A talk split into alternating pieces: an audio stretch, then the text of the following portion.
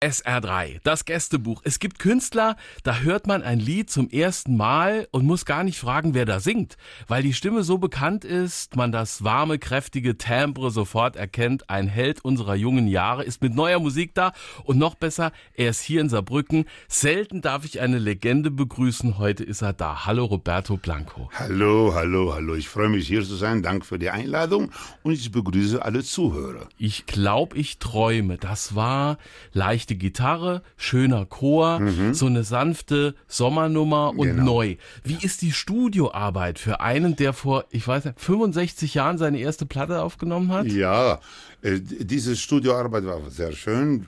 Wir waren in Los Angeles, ein tolles Studio, toller Produzent, Al Walzer, der schon ein Grammy als Produzent gewonnen hat. Und ich freue mich, wir haben für dieses Album überhaupt zwei Jahre gebraucht.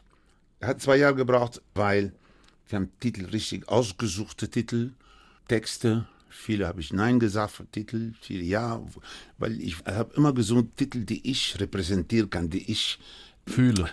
Und äh, darum hat lang gedauert und dann war fertig, dann Arrangements und dann wieder neue Ideen dazu gebracht, um das Schöne. Auf jeden Fall zwei Jahre hat gedauert. Ich bin sehr glücklich auf das Ergebnis, ehrlich gesagt.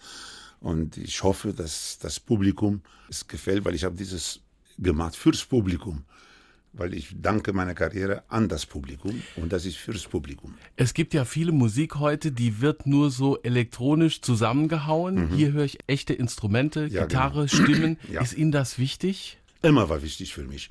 Weil ich war immer ein Entertainer, ein Sänger, der mit Big Bands, von Max Greger bis überall in Paris mit Michel Legrand, alle großen Big Bands habe ich gearbeitet. Und das ist mein, ich bin für Big Band oder kleinere Bands, also Band muss sein, instrumental. Und das ist für mich das, was ich immer machen wollte. Ich habe immer Aufnahme gesagt, nein, mache ich nicht, wenn ich so Low Budget und da habe ich gesagt, nein, nein, hm. das ist nicht für mich. Es sind ja nicht mehr viele da, die noch mit James Last aufgenommen haben, ja. als der noch gar nicht James Last war. Paul Hans Kuhn, Last, Hans, Hans Last. Last. Echte Streicher im Studio, Big ja. Band, wir haben drüber geredet gerade. Das letzte Album von Peter Alexander, erinnere ich mich, in den 90er Jahren hat Dieter Bohlen produziert. Ja. Und äh, das war sehr elektronisch und danach hat er keine Platte mehr gemacht. Ja. Ich könnte mir denken, dass Peter Alexander gesagt hat, ach, jetzt ist gut, jetzt ist irgendwie nicht mehr so, es klingt nicht mehr so äh, wie damals. Hier hat es funktioniert, wie geht das? Bitte, Alexander, ich kann mir vorstellen, dass er sich zurück, ich kannte ihn gut, ich bin sehr glücklich, dass ich mit ihm in seiner Show gearbeitet habe, aber seine Frau war seine, seine, seine Stärke. Chefin, ja. ja, no, Chefin, aber seine Stärke. Genau ich will nicht laut sagen, meine Frau ist auch meine Stärke. Und äh, wenn man so jemanden hat, der so, sie hat auf ihm aufgepasst und alles, und dann war sie nicht mehr da, plötzlich ist diese, ich weiß nicht, war das nach ihrem Tod und vor ihrem Tod, kann ich nicht vorstellen, aber er hat einen Moment gesagt, jetzt reicht, das ist nicht mehr. Und ein Peter Alexander, der mit dem größten Orchester gearbeitet hat, was wir haben und ich weiß nicht, warum er das gemacht hat. Ich weiß nicht, ich kenne dies, aber ich freue mich, dass ich mit ihm gearbeitet habe und ich habe großen Respekt für Peter gehabt. Jetzt drehe ich die Zeit weit zurück. 1953. Mhm. Roberto ist noch keine 20, unterwegs mit ihrem Vater Don Alfonso Terquera, ein berühmter Tänzer, Entertainer in Lausanne, war ja, der erste unter Auftritt. Unter dem Namen The Black Diamonds. Das war so, ich war in Urlaub vom Internat. Mein Vater hat mir immerhin kommen lassen, wo er war. Ich hatte das Glück und war beneidet von vielen, da ich immer an andere, und da war er ich in Genf und in Lausanne hatte gastiert. Es war so, dass bevor die Premiere war, war zwei, drei Tage Proben mit Orchester und alles. Und bei den Proben war ich immer dabei. Aber einmal bei der Probe, der da war eine italienische Band, sehr nett, so nett. Und ich saß neben dem Pianist, geguckt, wie er gespielt und so. Denn bei der Pause sagt er zu mir, kennst du ein Instrument? Ich sage, nein, ich, ein bisschen Klavier äh, lerne ich. Ja. Und magst du singen? Ich sage, ja, ich mag singen. Weil alle, weil er, nur er war da, weil er hat was gemacht. Was für Song kennst du? Ich kenne von The Platters, Only You. Oh ja, kennst du Only You? Willst du das singen? Ich sag, gern. Gib mir den Ton. Ich habe den Ton an. Ich sag, Only You. Ding, ding, ding, ding, hat Klavier. Ach, jetzt habe ich. Dun, dun, dun, dun. Only you dun, dun, dun, can make this world in. Habe ich da gesungen? Wow, toll. Was für Song kennst du? War damals berühmt. See you later, alligator. Das, das kenne ich auch. Dann habe ich gesagt, Moment. Hat der Tonart gesungen. See you later, alligator. Habe ich das gesungen. Und dann, was für Song kennst du? War noch ein Song, My Prayer is a auch von, von The Platters. Ich war gerade fertig, wo ich gesungen habe, Spaß. Kam die Chefin, die Big Boss, also die Inhaberin von der Nightclub, Cabarets. Madame Pasch, werde ich nie vergessen. Ja. Ich sag, wow, du singst toll. Ja, ich, ich singe im Chor, in der Schule und bei Partys so, wenn wir haben so. Toll. Ich sag, willst du hier singen? Ich sag, wie bitte? Ja, ob du hier in der Show Abend singen. Zwischen, bei deinem Vater da.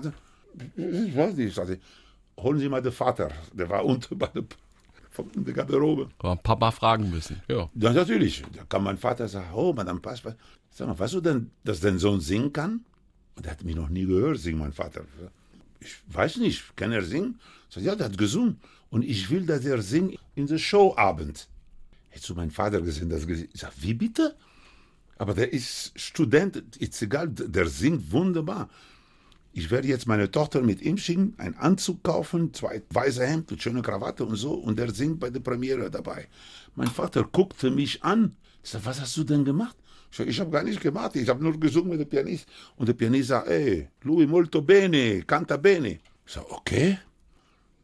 Willst du singen? Ich sag, ja, Papa, ich will immer, ich wollte immer gern. Auf einmal sagt sie, okay. Ich bin mit der Tochter gegangen, hat mir schöne dunklen Anzug gekauft, zwei, drei Hemden, weil für Schweiz müssen wir jeden an, schöne Krawatte, ein schönes rote Tuch, dann Das war der Schuhe. Anfang. Und in dieser Show, bei dieser Premiere, war ein sehr guter Gast von diesem Nightclub, mein Freund Gunther Sachs. Der war da, der hat gelebt in Lausanne mit seiner Frau, Söhne gerade geboren. Und der war, der ist abends gekommen bei der Premiere mit seiner Frau. Ich hatte einen Applaus bei den Leuten. Das war einmalig. Und ich habe ganz ruhig gesungen. Mein Vater hat zu mir gesagt, dann ruhig, nicht nervös, nicht versucht zu, zu drücken. Sing normal. Habe ich das getan. Und bei Simulator Alligator habe ich auch getanzt. Bisschen so. Das, ich hatte einen Bravo-Applaus. Das war so toll, dass Und ich kein Lampenfieber vorher, kann ich das ahnen? Nein, als Profi hatte Lampenfieber, aber da war für mich so etwas, wusste wo, nicht, was war- passiert wo- ich wusste nicht, was was. äh, Und dann plötzlich kam die Frau Pasch, gibte mir 100 Schweizer Franken in der Hand. Weißt du, was das war? 53. Das heißt, du bekommst jeden Abend, wenn du gut singst, das ist deine Gage. Ich habe meinem Vater gesagt, guck mal, was sie mir gegeben haben. Ich sage, wunderbar, das ist dein Taschengeld, wunderbar. Und dann, dann habe ich das gesungen, bevor ich nach Madrid ging und hat mir erlaubt, habe ich, Papa, ich möchte gerne eine Uhr kaufen. Was ist, ja? ja, und ich habe die erste Omega Chrono gekauft, damals. Die läuft heute noch. Wunderschöne silberne Uhren, wunderbar.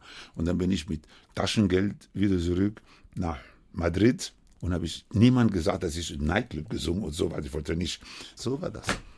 Der Papa hat damals schon eine Regel mit auf den Weg gegeben. Lass deine Sorgen und Probleme zu Hause. Du musst immer lächeln. Egal wie es in deinem Herzen aussieht. Wenn man Roberto Blanco Auftritte sieht, ist bis heute so. Ja, das ist so diese Ridi Pajasso. Das heißt, der Künstler darf nicht zeigen ins Publikum, ob er Probleme zu Hause hat, ob, ob ob er, was weiß ich, das Publikum müsste das nicht wissen. Wenn sie dich sehen auf der Bühne, hat er gesagt, dann musst du, danach kannst du heulen, tu, was du willst. Aber das Publikum müsste das nicht wissen, wenn was passiert. Und das ist mich passiert, ich erzähle das, ich hatte einen riesen Auftritt im Hannover, in der Stadthalle. Große Ausverkauf, Riesending, große Gala mit meiner Band. Und eine Woche vorher war ich in Barcelona, habe ich meinen Vater besucht im Krankenhaus. Der war schwer krank. Und dann bin ich zurück Und vor der Auftritt, ich lese nie ein Telegramm oder so. Plötzlich bekomme ich ein Telegramm, man bringt mir die Garderobe. Ich wusste, ich sage, gut, ich habe das Telegramm da gelassen, ich will sehen, was das ist, vielleicht. Und da steht, Roberto, dein Vater ist gestorben. Und gerade wo ich das lese, werde ich auf der Bühne angesagt. Dann habe ich mich so zusammengehalten und gesagt, das singe ich für meinen Vater heute. Ich habe eine Show abgeliefert, die Leute Zugabe und alles. Aber nachher, als ich zu der Garderobe habe ich angefangen zu heulen, also bin ich, und meine Musiker haben gesagt, was ist los? Haben die gelesen, der Telegram sagt, komm, wir bringen dich ins Hotel und komm, Büro. Dann bin ich, so, so zu zeigen, weil das ist unser Beruf. Anders, wenn du im Büro bist, könntest du sagen, Chef, ich gehe da. Aber da, wo man dich ansagt, ich könnte nicht sagen, ich komme nicht, weil mein Vater im Publikum. Aber dann in den nächsten Tagen in der Zeitung stand, Roberto hat trotzdem große Gala, obwohl sein Vater gestorben ist und so, habe ich das. Und wer weiß nicht, ob es der Papa nicht irgendwo mitbekommen hat, wie das der bestimmt vom Omilgum und applaudiert auch. Roberto Blanco bei SH3. Blanco könnte man meinen, sei ein Künstlername, so wie Fuchsberger Blackie hieß, aber der Papa, Zekera als Name, die Mama hieß Blanco. Und Genau. insofern Und ist der du, wie richtige lange Name. ich gebraucht habe, bis die Presse und bis die Leute kapiert haben, das ist mein richtiger Name. Weil über andere Leute, über Udo Jürgens, und da haben die nie gesagt, das ist Ja, Künstlername oder sowas. Aber über viele, viele, viele. Keiner hat was gesagt. Aber bei mir war immer Roberto, Künstlername Blanco. Ich habe gesagt, Kinder, es ist mein Name. Aber die haben weiter, weil die wollte, habe ich gesagt, sagst du nicht mehr. Und bis endlich vor kurz, also nach 60 Jahren, alle haben kapiert und dann machen die das nicht mehr. Aber ich habe sie gedacht, vielleicht haben die das extra gemacht, um Roberto mit Künstlername Blanco, weil die haben gedacht, das wäre ein Gag. Roberto Blanco ist als Farbiger, aber es ist Quatsch. Das ist eine spannende Familiengeschichte. Wir wissen, Roberto ist Kubaner, Mhm. aber in Tunis geboren, 1937, im Libanon, bei Nonnen auf der Schule gewesen, in Spanien gelebt, haben wir schon geredet, das Internat lange in Deutschland, jetzt in der Schweiz. Kuba und Tunis ist eigentlich leicht zu erklären. Die Eltern Künstler auf Tournee. Welttournee. Und dann In äh, Tunesien bin, kam als Roberto ich, auf die Welt. Ja, weil die waren zufällig da, ohne mich zu fragen. Und da bin ich geboren. Und dann ein paar Monate später nach Paris. Und ich war ein Jahr in Paris. Und als der Krieg anfing, 38, fing ein bisschen zu kochen alles, sind die nach Libanon. Weil der kubanische Botschafter, ein Freund von meinem Vater, gesagt, geht ihr nach Libanon, dieses Land ist neutral. Und passiert. Und da haben wir den ganzen Krieg im Libanon. Ich war im Internat. Meine Mutter starb, war ich zwei Jahre alt. Und was soll ein Mann, der im Nightclub arbeitet mit Orchester und so, der ist jede zehn Minuten ins Hotel gegangen, zu gucken, ob ich okay ist, ob ich schlafe oder. Und dann hat der Besitzer gesagt, Alfonso, du musst deinen Sohn irgendwo, du kannst nicht jede halbe Stunde wegrennen und so, das macht dich nervös und so. Ja, was soll ich machen? Dann tu ihm ein Internat. Meine Tochter ist in ein Nonne-Internat und die Nonne wird bestimmt ein kleiner Junge mit zwei Jahren, das ist kein, kein Gefahr für die Mädels. Und tatsächlich, die haben mich aufgenommen und da war ich erstmal bei Nonnen und nachher bei Jungs im Internat in Libanon. Der Papa war dann sozusagen alleinerziehend, würde man Ja. äh, heute sagen. Aber, und das haben wir schon ein bisschen rausgehört, über die Jahre, die er gelebt hat, auch Ratgeber, bester Freund. Und vor 33 Jahren ist er gestorben, aber hat erlebt, welche Karriere sein Sohn gemacht hat. Genau, was er wollte, dass ich immer Medizin studiere. Und ich habe gesagt, Papa, ich möchte gerne Musik machen. Nein, nein, nein, Medizin studiert.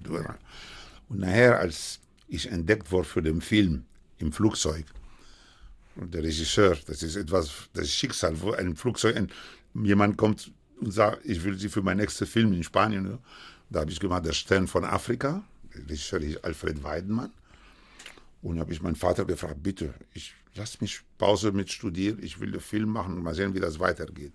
Und der Film hatte einen großen Erfolg in Deutschland. Und nachher habe ich angefangen mit der Gage von dem Film, die nicht schlecht war, in eine Wohnung in Wiesbaden und angefangen Gesang, meine Stimme zu polieren. Und dann 57 im August habe ich in der Funkausstellung in Frankfurt live mit Willy Berkin Orchester, allererste Sendung vom Heinz Schenk, er hat das angesagt, dem Nachwuchs eine Chance. Und da habe ich den ersten Preis von 1300 Sängern. Die letzten vier haben im Fernsehen gesungen. Und ich habe den ersten Preis gemacht. Dafür habe ich einen schönen Fernsehvertrag, weiter Show und einen Schallplattevertrag. Und hier bin ich bei euch. Immer noch wunderbar. Kuba war ja dann äh, über viele Jahre und Jahrzehnte gar kein Ort, wo ihr nochmal wart, aber sie haben den Papa nochmal heimgebracht nach Kuba und die Familie besucht, viele, viele Jahre später. Moment, das hat einen Grund. Ich habe inzwischen gearbeitet in Europa, habe ich langsam einen Namen gehabt und so war in Deutschland, habe ich auch im Ostberlin, Friedrichstadtpalast, alles gearbeitet, wunderbar. 71 rief mich Stefan von Baranski, ein Manager, Bekannte, gesagt, Roberto, das wäre schön, wenn du mit den Art zu singen und so weiter nach Udo Jürgens in Casino Knocke Deutschland repräsentierst. Weil Udo Jürgens hat ein Jahr vorher für Österreich und so weiter und dann ein Jahr vorher war Engelberg Hamperding für England und ich sollte für Deutschland meine Show da abgeben in Casino Knocke in Belgien. Aber ich hatte noch kubanische Pass. Dann habe ich gesagt, guck mal, ich habe noch kubanischen Pass. Moment, das hat noch ein paar Monate, das war lange vorher. Denn ich habe viele gesungen für Genscher und so weiter. Dann er war Innenminister. Dann habe ich durch ihn einen deutschen Pass bekommen. Und da mit dem deutschen Pass dürfte Deutschland als Deutsche in Knocke den ersten Preis wieder bekommen, den Preis für die tolle Show und weiter mit meinem Orchester und so weiter. Ja, und so habe ich die deutsche Ding. Aber ich würde in die schwarze Liste von der DDR, weil ich den kubanischen Pass abgegeben und ein Journalist bei uns, ich will nicht sagen von welcher Zeitung, hat geschrieben, Roberto will mit Fidel Castro nichts zu tun und hat den deutschen Pass angenommen und den kubanischen Pass weggestellt. Das haben die DDR-Leute nicht gefallen und ich war in der schwarzen Liste, weil ich habe sehr viele Fernsehen gemacht da in Chemnitz, in Berlin und so bei der DDR. Plötzlich nicht mehr zum Brudervolk ich hatte, ich gehört, hatte, weg. ich hatte die Anfrage, aber nie mehr was gehört. Und eines Tages habe ich einen, einen von den großen Agenten gefragt, sag mal, ihr fragt immer an und passiert nichts. Ich weißt du das nicht, Robert? Du bist in der schwarzen Liste bei der, ich sag, wieso? Ja, weil du den äh, kubanischen Pass abgegeben und die haben gelesen in der Zeitung, dass du mit Castro nicht so tun. Ich sag, was? Das, und dann, jetzt kommt der Größte, die kubanische Regierung, die Ministerium vom Tourismus, haben mich eingeladen, weil sie gesehen, was für ich einen Erfolg in Deutschland als Kubaner hatte. Ich sollte Werbung für Kuba machen, für, für Tourismus. Man hat mich eingeladen, nach Kuba zu kommen mit acht oder zehn Journalisten. Dann habe ich gesagt, gut, ich komme, wenn mein Vater, der über 50 Jahre nicht, nicht in Kuba war. war, der lebt in Barcelona, der hat inzwischen einen spanischen Pass. Bitte geben Sie ihm die Erlaubnis zu kommen, da komme ich gern mit ihm, der er mir zeigt seine alte Kuba und sowas. Hat er eine Sondergenehmigung bekommen, ja, dann sind wir nach Kuba geflogen. Ah, für mich war der Moment, wo er Kuba gelandet hat, der wollte wie der Papst kubanisches Boot, aber das war voll Dreck und Öl und alles. Und waren da die Soldaten da, die, wenn wir runterkamen, waren Leute, die geguckt haben, gesagt, Papa, halt, guck mal, wie schmutzig, das ist egal, das ist Kuba. Die, die, die wussten gar nicht, wo die, die Soldaten, wie die gucken. Ich sagte, der ist 50 Jahre nicht mehr in Kuba, es tut mir leid. Und die, hat ges- die haben gesagt, wir verstehen. Denn sogar ein Soldat hat ein Papiertaschentuch genommen und ihm gegeben, dass er sich Den Mund abwischen den Mund abwischt und so. Wir haben ganz Kuba rum und viele, viele Fotos gemacht für die Zeitschriften und so war und Kuba Werbung. Aber dann noch alte Verwandtschaft besucht. Natürlich, die ich nicht kannte. Ja. Ich habe, wie sie mit Cienfuegos, er hatte seine Cousins noch am Leben und so habe ich alle kennengelernt und alle, das war herrlich. Und seine alte Freunde, Kinderfreunde wohnte in Havanna. Ein, ich habe gedacht, die kriegen einen Herzinfarkt, die beiden, als wir zu ihm gegangen und der andere war im Rollstuhl. Als ihm so, halb, ich gesagt, die Frau, sein Alfonso ist, die Frau hat fangen zu heulen. Ich sage, ich werde ihm langsam sagen, nicht, dass er einen Herzinfarkt. Mann, dieses Zusammensitzen. Oh, dann haben sie sich hingesetzt, getrunken, ge- Dann musste ich Fotos machen, bin ich allein gegangen. Ich habe die beiden allein gelassen. Stundenlang, bla bla bla und so. Das war herrlich. Da hat man sich viel zu erzählen. Roberto Blanco, auf Spanisch, seine Muttersprache. Wer 65 Jahre im deutschsprachigen Raum arbeitet, der kann Deutsch. Ich lese aber in den Memoiren, da sagt der Künstler, mach immer ein paar Fehler rein, das klingt besser, macht sympathisch. Natürlich. So. Ja, Moment mal, wenn ich auf der Bühne war, natürlich, du sprichst, du sagst guten, Abend, meine Damen und Herren, ich freue mich, äh, freue mich sehr hier und ich habe ein paar Songs für Sie. Ich hoffe, Ihnen gefällt die Songs. Und plötzlich war das schöne Lächeln. Und dann habe ich gesagt, ja, äh, das, na, dem ersten Lied, was ich singe, und wieder lächeln. Und ich sage, ich weiß, warum Sie lachen. Wegen mein Deutsch. Und ich habe immer gesagt, Roberto, sprich mit falschen Worten, das kommt sehr gut an kriege ich Applaus auch noch. Ich habe ja, extra gemacht. Sie sind ja nicht der Einzige. Also man äh, fragt sich immer, Howard Carpendale, kann der besser Deutsch, als er spricht? Hatte Rudi Carell gar keinen holländischen Akzent? Hat Chris Howland absichtlich den Engländer gespielt? Moment, darf ich was sagen? Ja. Rudi hat ein wunderbare Deutsch gesprochen, aber mit einem holländischen Akzent. Das müssen wir akzeptieren. Der, der Howard Carpendale, der spricht ein Deutsch-Englisch also mit äh, ein bisschen so, das, das kommt sehr gut an, aber sehr gute Deutsch. Und das geht. Das hat Rudi nie in seine Ding gemacht, aber ich habe das extra auf die Bühne gebracht, weil das kam gut an bei Galas. Stichwort Rudi. Im Showgeschäft sind Freundschaften schwierig. Ja. Rudi war einer, sagen Sie. Ein sehr guter Freund. Ein sehr echter Freund. Ein Freund mit Herz. Und wir haben viel zusammengearbeitet. Wir haben Galas gemacht international. Ich habe mit ihm in Acapulco für eine große Autofirma haben wir Galas gehabt. Ich habe Galas gehabt mit ihm überall. Wir haben uns getroffen in Spanien, in Marbella, da hat er ein Haus gemietet und so. Wir waren immer sehr oft. Er hat mir gezeigt, Amsterdam bei Abends, wie keine andere mir zeigen hätte können. Also wir haben viel, viel, viel Spaß zusammen gehabt. Rudi galt immer als schwierig hinter der Kamera. Als, ja, als Chef mit wem, Show. Er war, Moment mal, er war ein Perfektionist.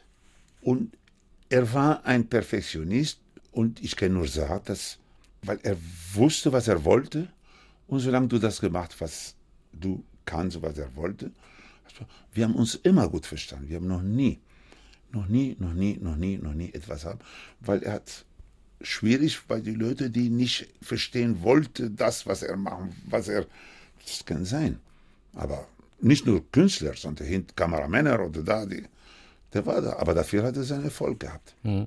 Rudi hatte so eine Regel, die ich immer noch toll finde. Wer ein Ass aus dem Ärmel ziehen will, der muss vorher eins reingetan haben. Üben, vorbereiten, ja. proben. Das hat er machen wollen und müssen. Das hat er gelernt von seinem Vater auch, genau wie ich von meinem Vater. Eben.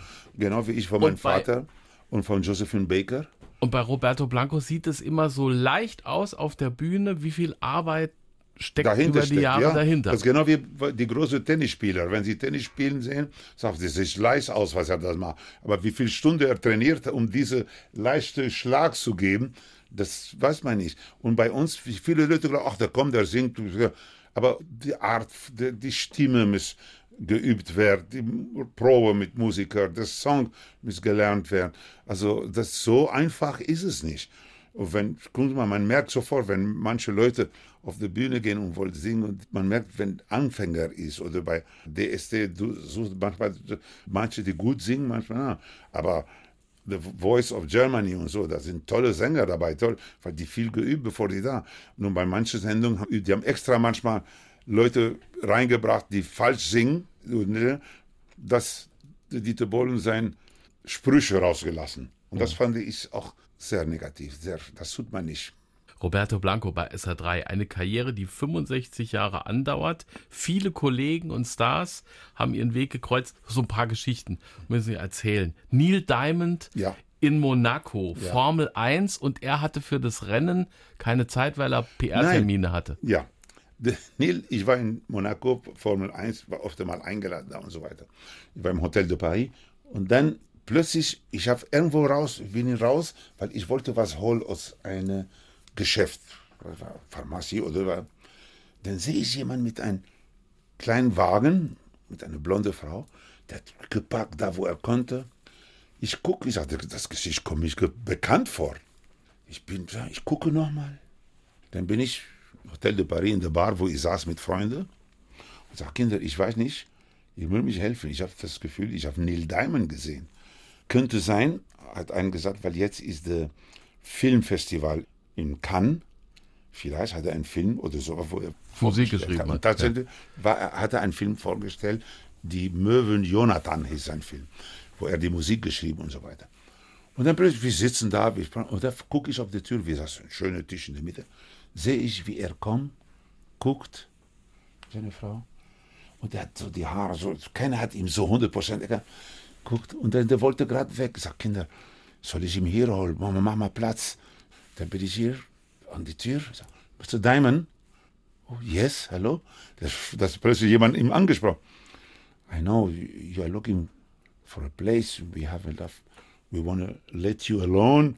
We don't want to bore you, nothing, but please, if you want to come with your wife. She said, und sie hat gesagt, oh yeah, I'm so thirsty. I would like to have some. Oh, please, please, please. Tisch okay, der ist gekommen, wir haben Platz gemacht, waren eine Runde Freunde, nette Freunde. Ich habe gesagt, bitte nicht anfangen. Sie ist, was, ich habe gesagt, was was Sie trinken? Ich sage, what are you drinking? Und meine Bekannte damals trank Champagner mit äh, einem Saft und so war wunderschön, frisch. How tasting good? If you want to taste, sie hat probiert. Mm, I never had the things before. Ich habe noch nie sowas gehabt. Yes, ich würde gerne. Und er hat, glaube ein Bier getrunken oder etwas hat er getrunken. Und wir saßen da. Wir haben gesagt, ich bin, hat er gesprochen. Ich bin da, weil Möbel Jonathan, mein Film, wo ist der Film? Und dann habe ich noch einen Film mit Laurence Olivier gemacht und da wäre auch vorgestellt. Oh, toll, wunderbar. Und ich freue mich. Und ich glaube, ich bin hier gekommen, um Formel 1. Ich habe noch nie Formel 1 gesehen, viel davon gehört. Aber jetzt, wo ich hier bin, wo wir da sind, habe ich gesagt, ich würde gern das sehen. Aber wie ich sehe, ist es schwierig, da hinzukommen, sagt Mr. Diamond. habe ich gesagt, einen Moment, ich habe eine Idee. Bin ich oben zum, in der Nähe von meinem Zimmer, war ein großer Reporter, deutscher Reporter, der für Formel 1 und so immer. Ne? Jürgen von Einstein hieß er so damals. Ich, hab, ich, hab, ich wusste, dass er da war. Der war da, sagt, kommt er mit Bademantel, sagt, ah Roberto, sagt du, du musst mir einen Gefallen und gib mir den Pass, weil ich habe einen. Backstage-Pass. Weil ich müsste mit jemandem die Auto zeigen. Paar Minuten und dann wieder zurück. Sag Roberto, das kenne ich nicht, weil, Entschuldigung, äh, ich habe, hör mal, wir sind da in kurzer Zeit, ich verspreche dir, bitte. Und weißt du, wer das ist? Sagt, nee, wer? Neil Diamond. Sag, nehm, nimmst du mich auf den Arm? Sag, nein, der ist da und der will einmal die Auto riechen, die Auto nehmen und dann bekommst du den Pass zurück. Aber bitte, sonst kenne ich nicht mein, meine, bitte, hat er mir gegeben. Bin ich runtergegangen. Mr. Diamond, please, are you coming with me? Sorry, Miss Diamond, Entschuldigung, ich habe für Sie könnte ich nicht. Aber, nein, nein, nein, gehen Sie. Ich trinke, das schmeckt mir sehr gut, was ich trinke und so weiter. Dann habe ich Neil das gegeben. Oh, thank you. Dann ist immer gelaufen. Ich, immer er hinter mir, sehr nett. Ich kannte die Wege da. Dann haben wir gesehen, die paar Autos, so, paar und so. Gesehen, geguckt, wow, toll, toll. Und keiner hat ihm sofort angehört, weil die haben alles zu tun gehabt mit den Mechanikern und so. Und brumm, brumm, also, auf einmal hieß es, no, ladies and gentlemen, please, it's time to leave. So, so okay, we go, we go, okay. Dann ist gekommen, hat mir zurückgegeben den Pass da. Ich bin sofort hoch. Hier, da, so, danke nochmal. Mann, der Neil Diamond hat's gefallen, ja, wunderbar. Wir sind runtergegangen, wir haben weitergesucht und gesagt, Roberto, das war eine großartige Erfahrung, weil vielen Dank. Dann habe ich ihm gesagt, Moment, Neil, ich habe eine Frage. Du warst noch nie in deutscher Fernsehen. Sagt, deutsche Fernsehen? No, not yet. Ich habe meine Show. In Zukunft ein Abend mit Roberto. Big Band, Werner Müller Big Band, alles ganz Vater. Bitte, sei mein Ehrengast. Guckt sagt, das ist Samstagabend, das ist First Class Ballett aus England und alles. Ich sagte, okay, weißt du was? Hat er mir gegeben. Das ist der Name und der Telefon von meinem Manager. Bitte ruf ihn an. Ich werde ihm natürlich und sagt, okay. Er hat sich bedankt und er ist weg. Eine Stunde später bekomme ich so ein Strauß Blumen. Thank you, Roberto. See you soon. Neil Diamond. Und seine Frau hat auch unterschrieben. Gut, beim Essen. Jetzt komme ich nach Deutschland. Meine Show wird präpariert. Ich sage, Kinder, als Stargast, bitte, ich hätte gern Neil Diamond. Hast du gesehen die Reaktion von der, wie? Neil Diamond? Sag, ja, der Neil Diamond. Ach, der kommt nie hier. Sag, wieso kommt er nicht? Mir hat er gesagt, er kommt. Weil ich habe ihm einen Gefallen, ich habe ihm erzählt, er kommt. Nur das ist die Nummer von seinem Manager. Man braucht nur anzurufen und er kommt. Und wenn er sein, du bist, er soll kommen mit seinem Dirigent. Ich glaube, der reist mit seinem Dirigent, mit seinem Anwalt, also seinem Manager, Anwalt, seine Frau und er. Und vielleicht bringt er ein oder zwei Musiker, ich weiß nicht. Aber Neil Diamond kommt. Habt ihr schon mal Neil Diamond gehabt? Nee, um Gottes Willen. Bring mal einfach meine Show, bitte. Okay. Ich schwöre dir, nach einer Woche rufe ich an, habt ihr Neil Diamond angerufen? Nein, wir machen das, wir machen das, okay. Nach eineinhalb Wochen rufe ich den Manager an. Sag, hallo, Roberto Blanco. Ja, Neil Diamond hat mir viel, er war sehr glücklich. Viel, ich sag, haben die angerufen von WDR? Nein, noch nicht. Und bitte, er hat eine große Anfrage für Las Vegas. Und er hat zu mir gesagt, wenn Roberto anruft, Mein ich würde Schatz. gern hingehen. Las Vegas können wir verschieben. Das läuft uns nicht weg. Aber ich würde gern, er hat mich so, ich schwöre es dir, die haben nicht angerufen.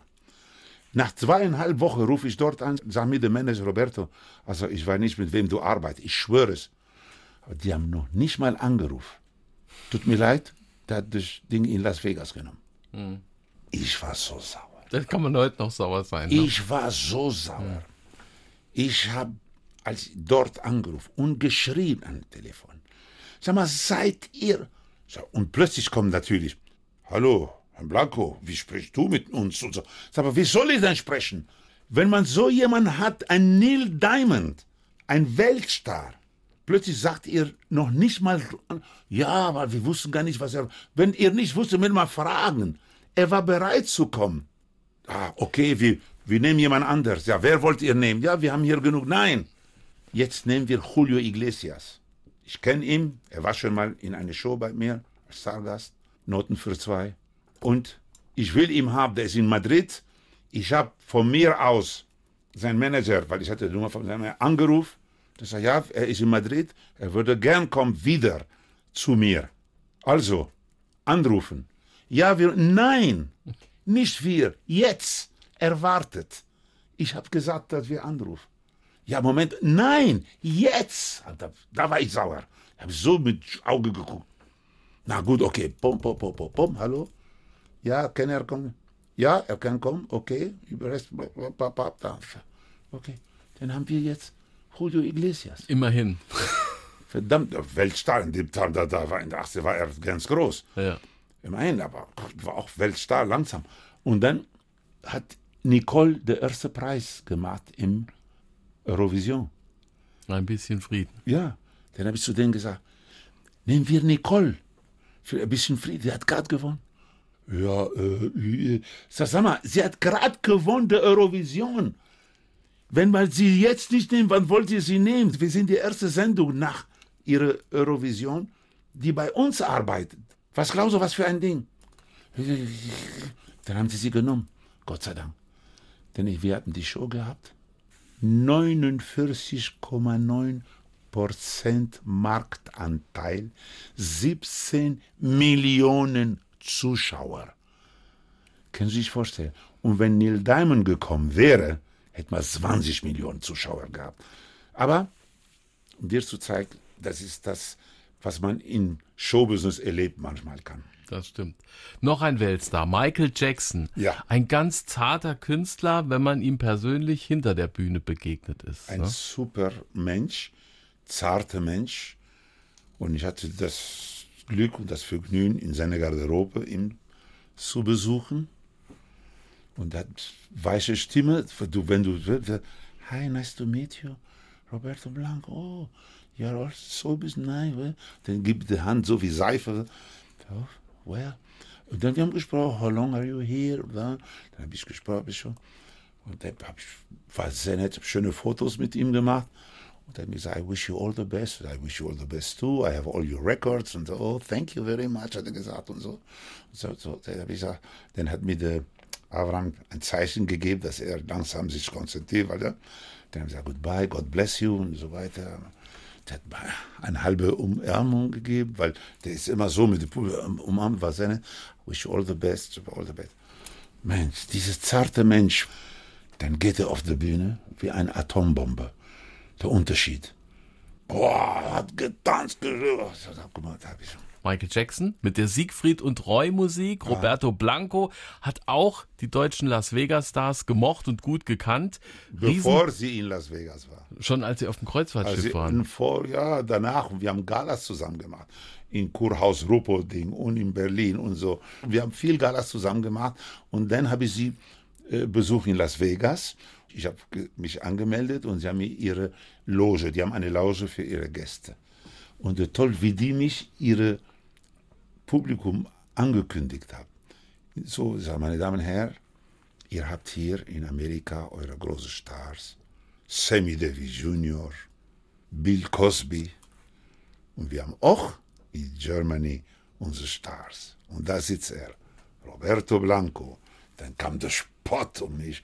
Publikum hat applaudiert und so bin ich aufgestanden und so. Und waren ein paar Deutsche, Roberto! Und so, war, so war das. Und dann war ich in der Garderobe bei dem und Fotos gemacht. Und ich sollte ein Foto machen mit einem Tiger, war ein Riesentiger. Wollte ich sagen, da durfte Tiger ja. kraulen.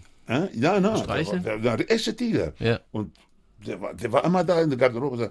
Aber ich weiß nicht, ich habe ein Parfum gehabt, ich weiß nicht, mein Parfum. Immer wenn ich in der Nähe war, der, so, ich weiß nicht, ach komm, der, der andere hat ihm genommen, der Kopf, bleib ruhig, und immer wieder, ich gesagt, was Kinder, macht ihr das Foto, ich neben euch, ich habe ein Foto gemacht, der Tiger drüben und ich da, war wahnsinnig, weil ich, ich werde langsam blass, jedes Mal, wenn, macht, so, mal.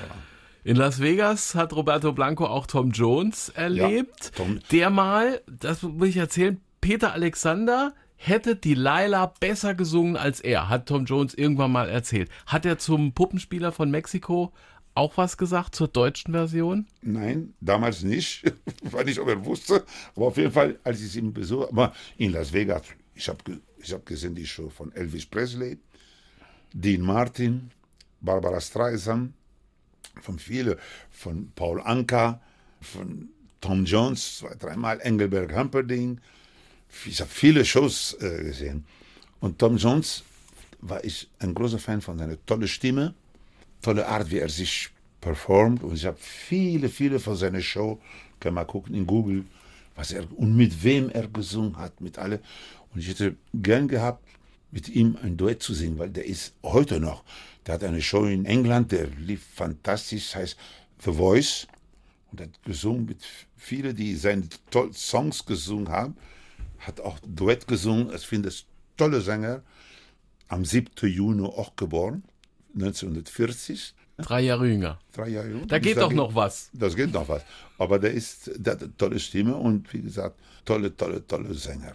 Wunderbar. Tolle Karriere wenn wir ein bisschen über Sport reden. Roberto Blanco hat man immer wieder beim Tennis gesehen. Mhm. Steffi Graf hat am liebsten gewonnen, wenn der Mann im roten Pullover am Center Court war. Ja. Wie kamst du ich dieser Tennisbegeisterung? Immer schön lang. Schön meine Zeit in, im Libanon. Wir, wir, wir sind sonntags manchmal in der amerikanischen Universität. Da waren Tennisplätze, da waren Turniere.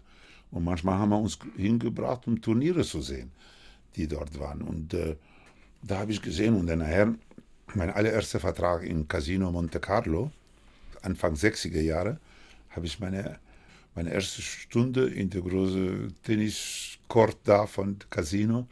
Und da habe ich meine erste Stunde und da habe ich geliebt, diesen Sport. Überall, wo ich war, dann habe ich immer meinen Schläger dabei und immer geguckt, wo ich übe Tennis. In Deutschland habe ich mit alle großen, Bunker, Kunke, alle wie die hießen. Und äh, Fassbender, Pohmann. Ach, Steffi Graf, der Bruder von Steffi, habe ich gesagt, Claudia Kode, die kommt vom hier, Genau. habe ich hier auch gespielt, hier mit Ja. ihr in der Halle, habe ich mit vielen Bekannten und von Boris und von alle habe ich und in Spanien mit Nadal, mit äh, seinem Trainer Carlos Moya, sein Trainer Carlos Moya und alles habe ich gespielt, auch Doppel und so. Es gibt noch eine schöne Fußballanekdote. New York, Flughafen und man meint, Roberto Blanco sei Pelé. Ist nicht das erste Mal. Überall werde ich sehr oft mit Pelé oder mit James Brown. Komm auf die Länder. Pelé werde ich sehr oft in Südamerika oder mehr, wenn ich in Marokko bin, in Marokko oder solche Länder, arabische Länder, in Dubai mit James Brown. In Marokko ist passiert, ich war spazieren in Agadir, in der See, wunderbar mit meiner Frau. Einmal kommt Polizei, passt auf, Polizeiauto, guckt mich an, tritt in den Room, kommt vorbei. James Brown. I feel good. ja, aber nicht, weiter. Oder Pelé in New York. Ich flog nach New York, weil ich habe ein CD aufgenommen in New York. Swinging New York. Ein super Swinging mit toller Band, Big Band und alles. Und als wir hingeflogen, war diese Hurricane Cindy, Cindy, Cindy. die Cindy über New York. Halb New York ohne Licht. Komm so raus am Flughafen Kennedy. Kilometer Leute standen bei der Kälte und warten auf Taxis. Weil die Taxi, so viel Taxi könnte nicht Benzin haben, weil viele Tankstellen Elektrik kein Benzin geben können. Ach. Und wir kommen raus. Ich sag, mein Gott, Lufthansa, guck mal das an. Und ich könnte nicht da, weil wegen meiner Stimme. habe Ich gesagt, soll ich? Ich glaube, ich kann zu singen, dann stehe ich draußen die Kälte. Ich habe ich habe eine Idee, komm. Wir sind hingegangen, ich habe gesagt, wir werden eine Limousine nehmen. Mal sehen, ob wir einen kriegen. Auf dem Weg zur Limousine guckt mich der Mann, da steht eine Dreh, Dreh so ein Büro, klein Büro, guckt mich an und ich komme mit ihr. Ich war noch nicht mal drei Meter von ihm. Guckt mich an, sagte, Pelé. Und ich, ja, ja, yes. Du, was kann ich für dich tun? Ich ich habe eine tiefe Stimme, weil Pelé, ich habe eine große Konferenz in Waldorf Astoria und ich muss nicht zu spät kommen, bitte, kannst du mir helfen? In Englisch also. Of course. Moment. Also Joshua, ich sag, Joshua, wann kommt der nächste Gäste? Ich sagte, oh, ich habe Zeit noch, zwei Stunden. Kennst du Pelé nehmen? Ich sagte, wer? Pelé. Wow, der ist so, ob- komm, oder? of course. Hat mich hingebracht. Und immer beim Autofahren ab und zu im Spiegel geguckt. Und ich, ja, genickt und gelacht. Der wollte noch nicht mal Geld von mir. Was hätte gekostet? Vielleicht 200 Dollar oder so. Mit Mühe und Not, fragt meine Frau, habe ich ihm 50 Dollar geschenkt. Please, please, please. Hat er genommen, die 50 Dollar. So, das war Oma mich für Pelé. Sehr schön. Es gibt einen Sänger in Hamburg, sehr bekannt. King Karl. Kennst du? Er hat ein Video gedreht, vom, äh, der hieß Hier ist die Tür. Ein Video gedreht. Und ich habe gespielt in diesem Video. James Brown habe ich gespielt. Stevie Wonder habe ich gespielt. Michael Jackson und die Tina Turner. Alles richtig äh, super. Da kam so gut an. Das würde im Fernsehen so oft, also das, das, das war toll. Und, und King Karl ruft mich ab, so, Roberto, das war das Tollste. Du in der Vier, in dieser vier Rolle, wie toll du gemacht hast.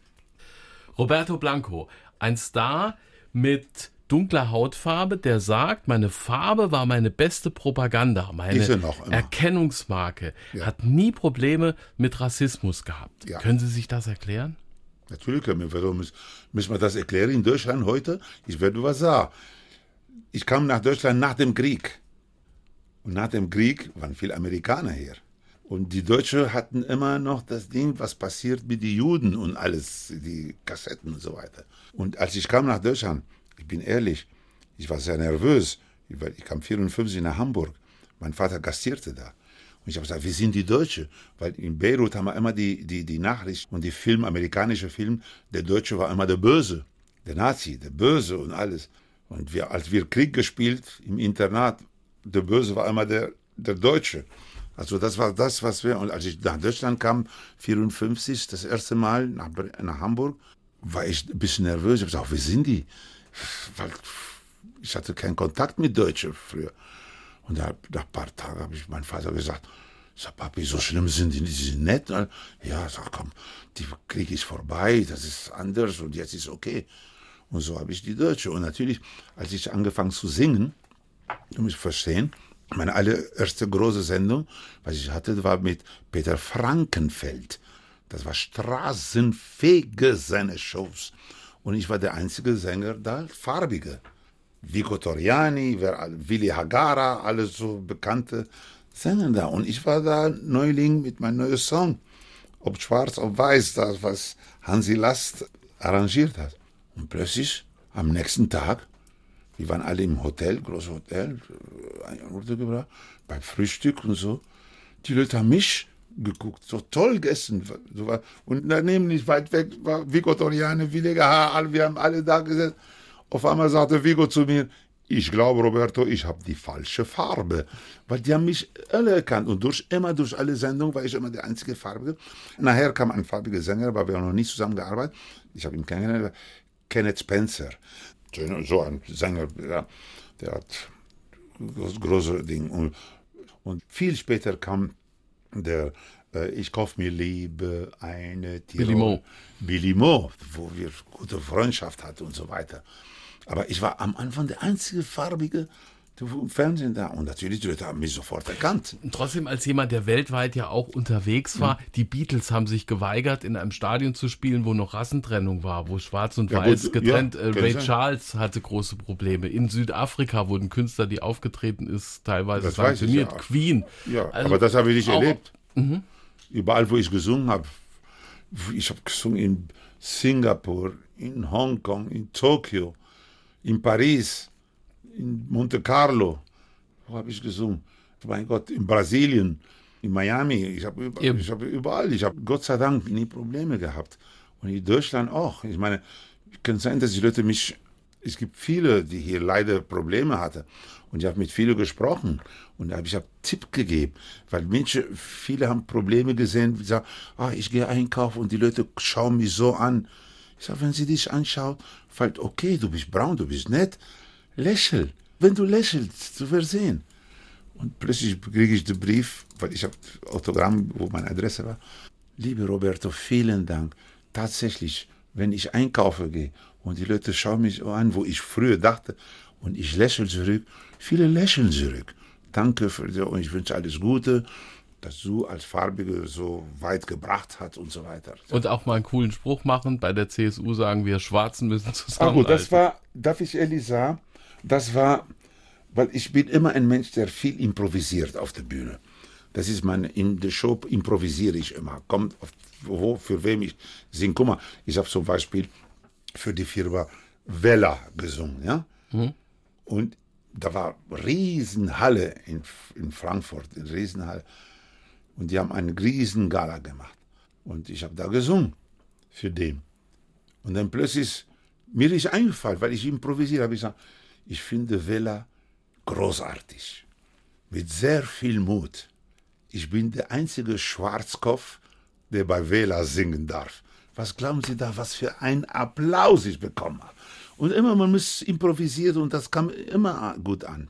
Und so mache ich immer. So habe ich meine Karriere gemacht und meine Art zu singen, mein, vielleicht gut, ich, man sagt, man kann nicht 100% alle Leute glücklich machen, aber ich habe genug, die mich bis jetzt sehr hoch gehalten und hier bin ich.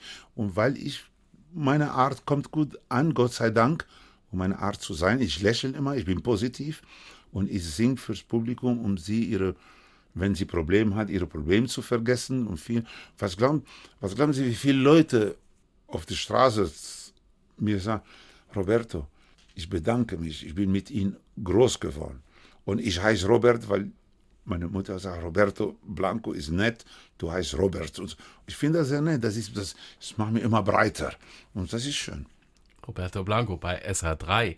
Wir müssen auch über die Frauen reden. Im Nonneninternat im Libanon Beirut. oder in, in Beirut, Beirut, ja, Libanon. den Mädchen unter den Rock geschaut, obwohl er schon als Bub mit dem Papa beim Papst war. Mit 14, eine ältere Griechin zeigt ihm den Zauber der Liebe. Mit zwölf. Mit 12, noch früher. Also la- lass mich das erzählen, bevor Ja. du weiter falsch erzählst. Nicht falsch, bitte. Um Ja, ja, Verständnis.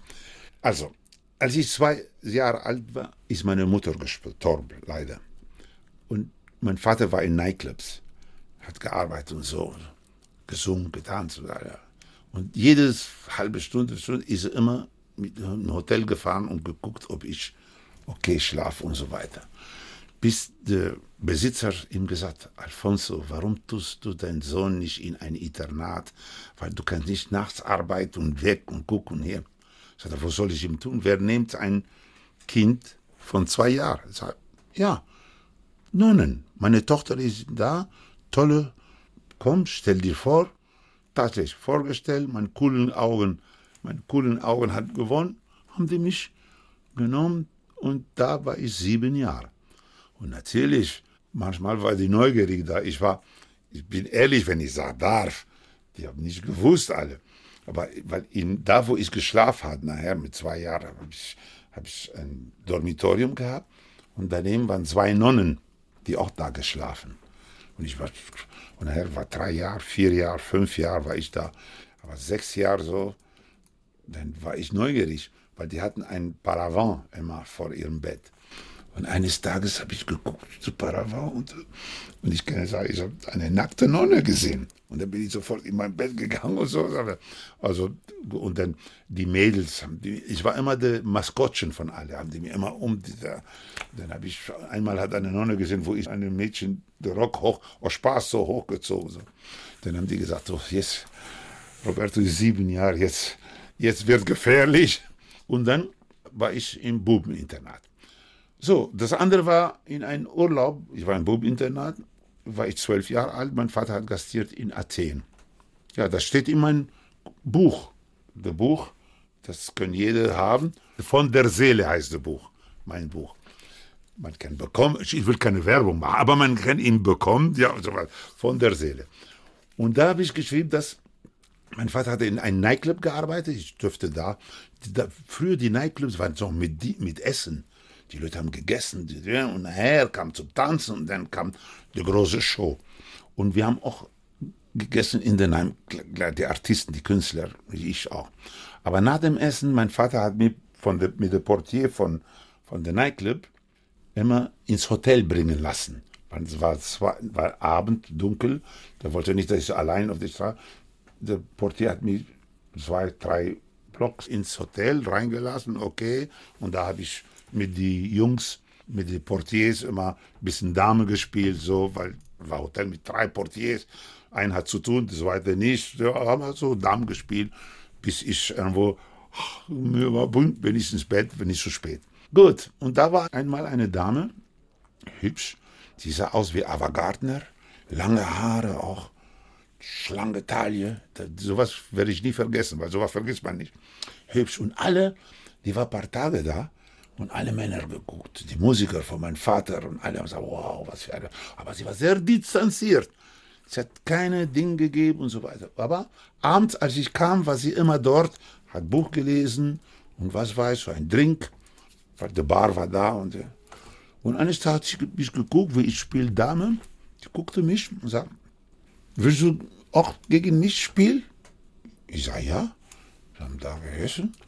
Und der Portier sagt, okay, du nimmst, weil er musste ja, telefonieren, was weißt du. Haben gespielt. Was willst du trinken? So, habe ich ein Cola oder was, was frisch. Okay. Spielen wir morgen nochmal? Ich sage, ja, gern. Ich habe kein Wort gesagt. Am nächsten Tag da hat mein Vater immer alle Musiker geguckt, wo sie war. So. Aber an dem Tag, wo ich kam, Abend, war sie da. Schön mit dem Tisch, schön vorbereitet und so. Mein Cola hatte ich da. Ich sag, okay, spielen wir. Ja, wir spielen. Und ich habe gespielt, gespielt. Und die guckte, bin ich gefragt, wo ich kam, weil ich sprach auch äh, Französisch. Und so, dann sagt sie, okay, jetzt ist Zeit ins Bett zu gehen. Das sage ich, ja, okay. Ich sag, komm, ich gebe dir noch eine Cola. Soll ich weiter erzählen? Nee, Danke, gut. es genügt. Also da war mein allererste Erlebnis. Am nächsten Tag, die Frau ist weg, aber mein Vater hat rausgekriegt, was hast du denn? Weil ich war nervös. Ich habe gedacht, sowas sieht man im Gesicht. Was, was. Bis ihm ich erzählt, sag, was? Du? Ich sage, ja, ich. Er hatte seine Musiker und sein Ding gesagt, sag mal Kinder, das glaubt ihr nicht. Ich sag, was denn? Kennt ihr die hübsche Frau? Ja. Roberto. Ich sag, Roberto was? Roberto. Nein! Roberto, das gibt's nicht. Also, ja, komm, griechische Taxa für alle. Mein Sohn ist ein Mann geworden. Prost. Dann wollte er wissen, wer die Frau war. Die war weg. Die müsste jemand gewesen sein. Wichtig. Kein Portier, keine Adresse, kein dürfte gar nicht geben. Aber gut, der wollte sie nicht verklagen. Ich weiß nicht, was er wollte.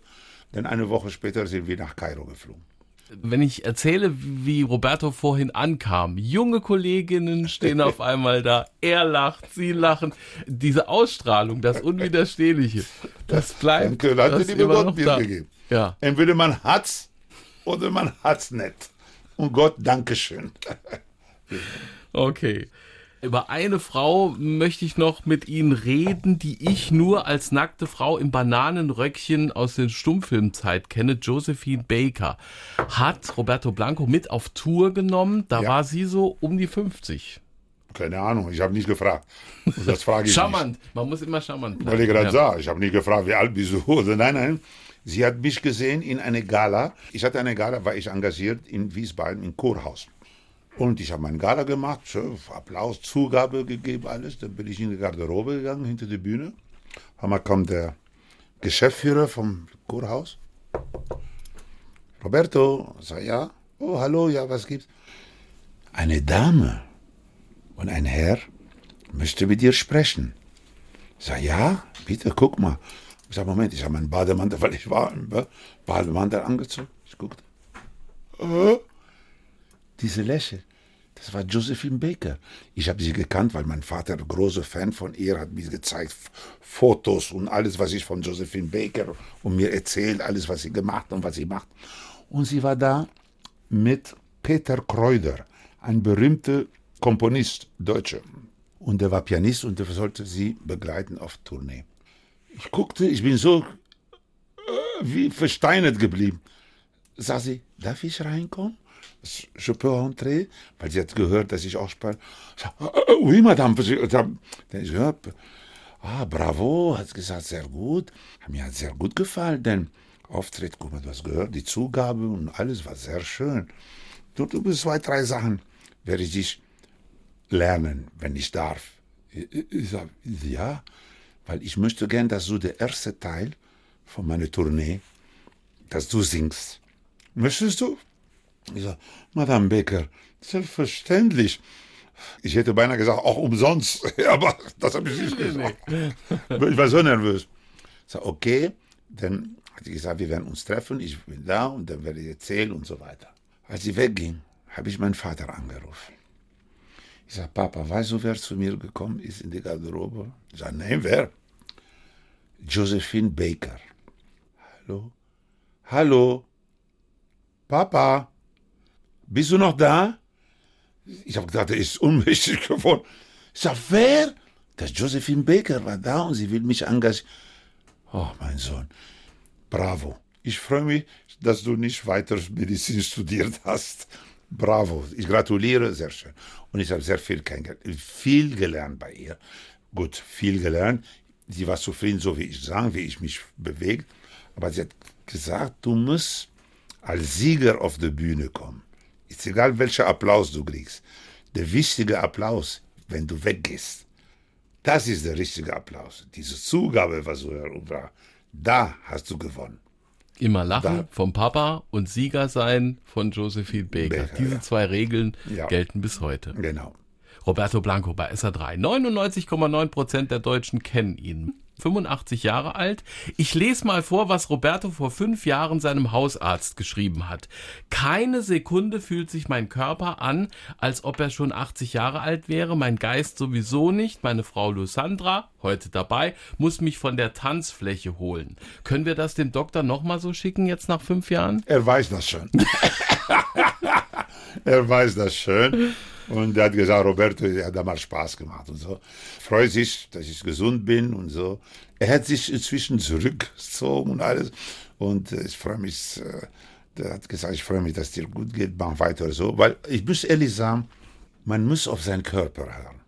Auf seinen Körper und auf seine Frau, wenn sie immer gut meint.